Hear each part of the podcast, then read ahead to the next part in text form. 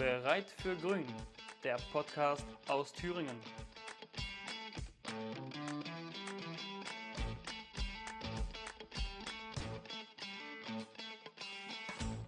Hallo und herzlich willkommen bei unserer heutigen Folge von Bereit für Grün. Meine Gästin ist Ricarda Lang. Ricarda, schön, dass du da bist. Hi, ich freue mich sehr. Ich würde kurz ein paar Worte zu dir sagen und du kannst gerne ergänzen. Du bist 1994 geboren, bist entsprechend 27 Jahre alt, bist stellvertretende Bundesvorsitzende und frauenpolitische Sprecherin und vorher warst du zwei Jahre Sprecherin für die Grüne Jugend. Außerdem lebst du in Berlin und kommst aber gebürtig aus Baden-Württemberg. Weiterhin bist du die Kandidatin für den Bundestag, für den dortigen Wahlkreis. Dort möchtest du dann Politik für Menschen in ganz Deutschland machen. Kannst du uns erzählen, wie du den Unterschied zwischen Ost und West wahrnimmst? Hm. Ich glaube, es ist für mich eine total spannende Frage, weil ich bin ja frauenpolitische Sprecherin im Bundesvorstand und lange Zeit, ich bin in Baden-Württemberg aufgewachsen, dann irgendwann nach Berlin gezogen und dieses Thema war für mich gar keins, was mich in meiner Lebensrealität arg betroffen hat und deshalb für mich auch politisch nicht so präsent.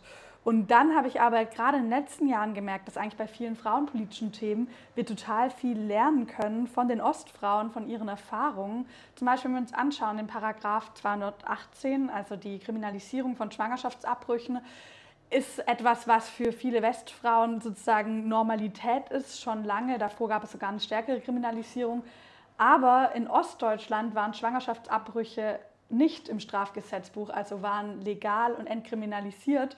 Und das geht gerade in der Geschichtsschreibung, auch wenn man darüber redet, über feministische Kämpfe, manchmal so ein bisschen unter. Das heißt, hier würde ich mir wünschen, dass gerade diese Perspektive auch von westdeutschen Feministinnen, wo ich mich jetzt mit einbeziehen würde, stärker wahrgenommen wird. Wir auch schauen, was können wir aus dieser Geschichte lernen, aus den Kämpfen und wie kann man daran vielleicht auch gut anknüpfen.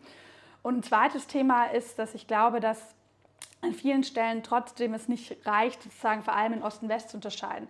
Denn was wir, glaube ich, im Osten oft als Herausforderung haben, ist die Frage von Infrastruktur, von Daseinsvorsorge, gerade wenn man in den ländlichen Raum blickt. Das sind aber Probleme, die ich teilweise auch in Nordrhein-Westfalen, wenn ich im Ruhrgebiet unterwegs bin, oder auch tatsächlich im sehr ländlichen Raum auf der Schwäbischen Alb begegne. Das heißt, eigentlich muss es hier darum gehen, gleichwertige Lebensverhältnisse zu schaffen und das auch endlich als Bundesaufgabe anzuerkennen. Äh, ich würde gerne noch mal einen Schritt zurückgehen und wir interessieren uns immer sehr dafür, warum die Menschen Politik machen, was sie überhaupt bewegt. Kannst du uns erzählen, wie du ein politischer Mensch geworden bist, wie du politisiert wurdest? Ich glaube, es hängt ganz viel mit meiner Familie, mit meiner Mutter zusammen. Meine Mutter war Sozialarbeiterin, hat in einem Frauenhaus gearbeitet. Irgendwann hat sie ihren Job verloren, als ich 18 war, weil dieses Frauenhaus wegen mangelnder Finanzierung schließen musste. Und sie war alleinerziehend. Das heißt, ich habe sehr früh von klein auf eigentlich mitbekommen, dass man jetzt von Relevanz und Dankbarkeit nicht so gut seine Miete bezahlen kann und wie wenig eigentlich die Arbeit von Frauen, die jetzt als systemrelevant beklatscht werden, in unserer Gesellschaft gewertschätzt wird, wenn es um die konkrete Verteilung von Geldern und von Ressourcen geht. Und das war ein Gefühl der Ungerechtigkeit, was ich als Jugendliche hatte. Und das hat mich damals dazu gebracht zu denken, naja, diese Ungerechtigkeit ist ja kein Naturgesetz. Das ist ja nicht, was so bleiben muss. Und deshalb bin ich damals zur Grünen Jugend und danach zu den Grünen gekommen. Und standst du dich auch mal zur Debatte zu einer anderen Partei zu gehen oder warum war es dann konkret die Grüne Jugend? Ich habe durchaus auch über die SPD und über die Linkspartei nachgedacht, da ja auch diese sehr stark Gerechtigkeitsthemen spielen und besetzen. Für mich war aber diese Verbindung von Frauen und Gerechtigkeit sehr zentral. Und da nehme ich die Grünen als die Partei wahr, die am wenigsten versucht, diese Themen gegeneinander auszuspielen. Also das müsste man sich entscheiden zwischen sozialer Politik und Antidiskriminierungs- und Emanzipationspolitik. Sondern die Grünen erkennen sehr stark, dass diese Themen zusammenhängen. Ich meine, das haben wir während Corona ganz deutlich gesehen Wer waren die Leute, die in den Kliniken am schlechtesten bezahlt werden? Meistens migrantische Frauen als Reinigungskräfte. Wer waren die Menschen, die auf den Spargelfeldern sich infiziert haben, um das Essen für die meisten Deutschen bereitzustellen? Das waren Männer aus Osteuropa. Und deshalb diese Verbindung von Antidiskriminierung, Emanzipation, Gerechtigkeit als Teil einer, ja, eines, Würde, eines Würdebegriffs, das waren für mich dann am Ende die Grünen. Du hast als junge Frau schon zwei sehr bedeutende Posten bei den Grünen begleitet. Einerseits warst du Sprecherin der Grünen Jugend, andererseits bist du jetzt stellvertretende Bundesvorsitzende und frauenpolitische Sprecherin. Kannst du unseren HörerInnen noch mal näher bringen, was man konkret in diesen Positionen für Funktionen ausübt? Ja, super gerne. Also Sprecherin der Grünen Jugend ist das, was man sonst oft als Vorsitzende kennt. Das heißt, man vertritt die ähm, Organisation nach außen, viel Pressearbeit, viel Öffentlichkeitsarbeit, aber zum Beispiel auch die parteiinterne Arbeit, also die Grüne Jugend in die Partei hinein zu vertreten. Und mir war in dieser Rolle immer total wichtig, auch die Grüne Jugend als ein Ort der Organisierung zu verstehen. Also als ein Ort, in dem junge Menschen die Werkzeuge in die Hand gegeben bekommen, um die Welt um sich herum selbst zu verändern. Und deshalb war es für mich nie nur ein reines Vertretungsgremium, sondern immer auch ein Organisierungspunkt. In meiner Rolle als stellvertretende Bundesvorsitzende, das kann man sich so vorstellen, wir haben einen Bundesvorstand aus sechs Personen, das sind die beiden Vorsitzenden, Annalena Baerbock und Robert Habeck, das ist ein politischer Geschäftsführer, ein Schatzmeister, Michael Kellner und Marc Obatsch und zwei Stellvertreterinnen. Und wir Stellvertreterinnen haben so nochmal sowas wie ein besonderes Thema, dafür, dass vor allem wir zuständig sind. Und das ist bei mir die Frauenpolitik und das hat eigentlich so ein bisschen eine doppelte Wirkung. Einmal nach außen, das heißt, ich bin für dieses Thema in der Presse- und Öffentlichkeitsarbeit zuständig, mache programmatische Arbeit. Zum Beispiel haben wir in den letzten Jahren viele Kampagnen zum 8. März rund um die Arbeitsbedingungen der Pflege gemacht und aber auch nach innen, um zu schauen, dass wir selbst unserem Anspruch an eine gleichberechtigte Gesellschaft auch als gleichberechtigte Partei gerecht werden. Als frauenpolitische Sprecherin hast du gerade schon gesagt, ähm, bist du bei vielen Kampagnen dabei. Heute in Jena warst du bei einer Hebammenaktion mit dabei, wo gerade auf die Situation von geschlossenen Geburtshäusern und Geburtsstationen äh, in Südthüringen aufmerksam gemacht wird. Kannst du uns sagen, wie das Programm der Grünen, was das vorsieht, um die Situation für die Menschen im ländlichen Raum zu stärken? Ich bin davon überzeugt, dass eine gute Gesundheitsversorgung die Grundlage für das Vertrauen der Bürgerinnen in den Staat und in die Politik ist. Und zu einer guten Gesundheitsversorgung gehört für mich ganz selbstverständlich eine gute Geburtshilfe. Also gerade auch, dass Frauen wählen können zwischen einer Geburt in der Klinik oder der Unterstützung durch eine Hebamme. Dieses Versprechen wird aber gerade an vielen Stellen nicht eingeführt. Südthüringen ist ein gutes Beispiel dafür. Das sehen wir aber bundesweit, dass es Flächen gibt, wo es kaum noch möglich ist für Frauen, eine Hebamme zu finden.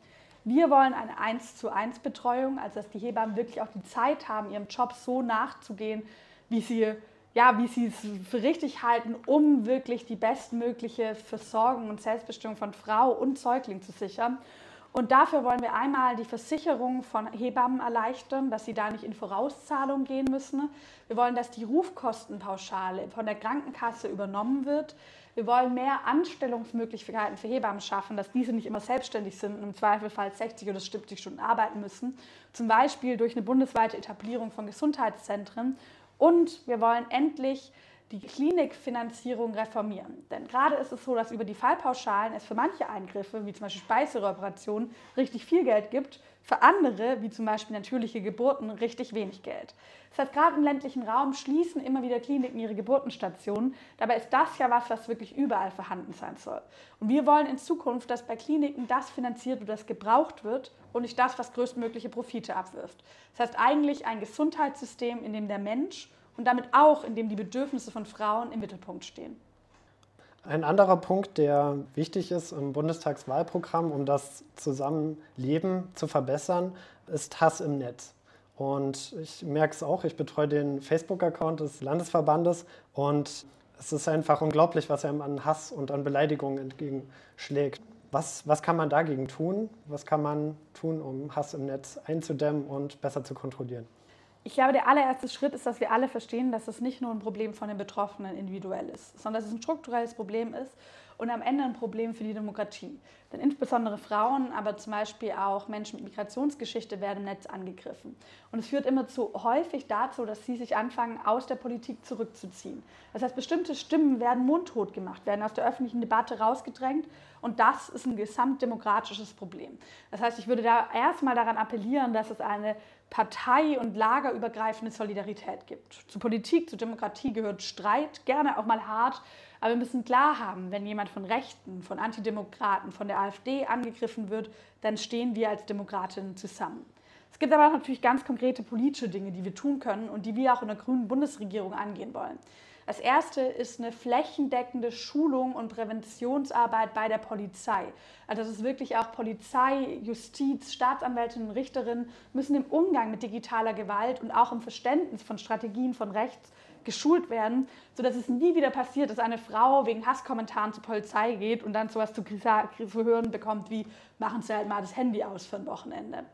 Zweitens müssen wir den gesetzlichen Rahmen verbessern. Das Netzwerkdurchsetzungsgesetz der Bundesregierung ist gut gemeint, aber schlecht gemacht und delegiert vor allem einen großen Teil der Verantwortung an die Plattformbetreiber, also an Facebook oder Twitter. Das sind aber profitorientierte Unternehmen. Ich finde, die Verantwortung muss sehr viel stärker beim Rechtsstaat selbst liegen. Und drittens müssen wir zivilgesellschaftliche Organisationen, die einmal Betroffene unterstützen, wie Hate Aid, die sich gegen rechts engagieren, wie mobile Beratung gegen rechts, aber auch die, die Präventionsarbeit Demokratiebildung machen, finanziell dauerhaft absichern durch ein Demokratiefördergesetz. Und ein anderer Punkt, der häufig an mich herangetragen wird, wenn ich am Wahlkampf Werbung mache, ist, dass die Leute in Thüringen umtreibt, warum wir gendern und ob das wichtig ist. Wie stehst du dazu? Ich muss ganz ehrlich sagen, dass ich mittlerweile sehr genervt bin von dem Thema. Ich gendere selbst und ich finde es auch sinnvoll, damit alle Menschen nicht nur mit gemeint sind, sondern tatsächlich auch angesprochen sind. Aber trotzdem habe ich das Gefühl, dass das mittlerweile ein Thema ist, was fast nur noch von Konservativen hochgetrieben ist. Die meisten Feministinnen und Frauenpolitikerinnen, die ich kenne, auch in der Grünen Partei, würden viel lieber über eine gute Finanzierung von Frauenhäusern, über eine bessere Arbeitsbedingungen in der Pflege oder über Lohngleichheit sprechen, aber gerade von Konservativen wird immer wieder diese Debatte hochgezogen, um auch von diesen strukturellen Problemen abzulenken. Denn da kann man nicht einfach nur Kulturkampf schreien, sondern da muss man sich wirklich inhaltlich damit beschäftigen. Das heißt, ich würde mir wünschen, dass wir im Wahlkampf über diese Themen sprechen und mache das auch selbst. Das kann ich total nachvollziehen. Du hast gerade schon erwähnt, du würdest lieber über Lohngleichheit sprechen, auch ein sehr wichtiges Thema für die Menschen hier in Thüringen. Kannst du vielleicht sagen, wie die Grünen dazu stehen und wie wir das gestalten wollen? Ich würde sagen, in Thüringen ist ja das Thema Lohngleichheit sogar in doppelter Hinsicht relevant, weil einmal ist es natürlich die Frage von Lohngleichheit zwischen Männern und Frauen. Und hier wollen wir endlich ein Entgeltgleichheitsgesetz, das Unternehmen dazu verpflichtet, offenzulegen, wie die Verhältnisse zwischen Frauen und Männern bei ihnen sind bei den Einkommen, dass die, sie auch verpflichtet, damit Maßnahmen für mehr Lohngleichheit zu ergreifen, dass auch der einzelnen Person ein Klagerecht gibt, wenn sie von Lohndiskriminierung betroffen ist, dass aber auch vor allem ein Verbandsklagerecht einführt, damit zum Beispiel auch Frauenverbände diese Klage übernehmen können, weil ganz ehrlich, wer verklagt schon individuell seinen Chef? Das macht am Ende doch dann fast ja. niemand. Ich würde aber sagen, dass es in Thüringen sogar in doppelter Hinsicht spannend ist, weil wir auch ein Lohngefälle zwischen Ost und West haben. Und gerade wenn wir uns zum Beispiel hier die Tarifverträge anschauen, ist es so, dass in der im Gesundheitsbereich oft unterschiedliche Tarifverträge herrschen, in Berlin sogar innerhalb der gleichen Stadt. Und hier würde ich mir auch wünschen, dass wir über allgemein verbindliche Tarifverträge dazu kommen, dass es gleiche Löhne in Ost und West gibt.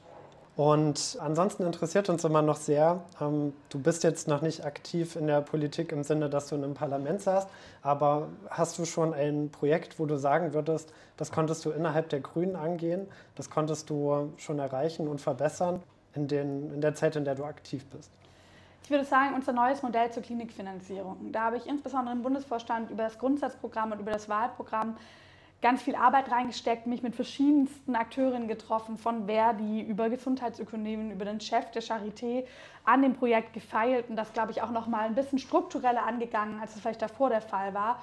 Und da bin ich ziemlich stolz drauf. Und jetzt kann ich für den Deutschen Bundestag, damit ich das in einer hoffentlich grün geführten Regierung ab dem 26. September dann auch in die Praxis umsetzen kann. Und wenn du in den Bundestag einziehen würdest, hättest du dann ein Herzensprojekt, was du darüber hinaus noch, noch umsetzen würdest? Neben dem, was ich gerade schon genannt habe, den Mindestlohn von 12 Euro. Da es einfach nicht sein kann, dass Menschen für einen Lohn arbeiten, von dem man nicht leben können. Und dass es ganz oft die Menschen sind, die jetzt als systemrelevant beklatscht wurden während der Krise. Ich finde, diese Menschen haben mehr verdient. Sie verdienen mindestens 12 Euro pro Stunde. Ricarda, ich danke dir recht herzlich für das Gespräch, dass du dir die Zeit genommen hast. Und ich wünsche dir alles Gute auf deinem weiteren Wahlkampf. Vielen, vielen Dank. Ich euch auch hier in Thüringen. Alle Daumen sind gedrückt und alles Gute für den Wahlkampf. Wir schaffen das. Dankeschön. Das war's mit Bereit für Grün. Bis zum nächsten Mal.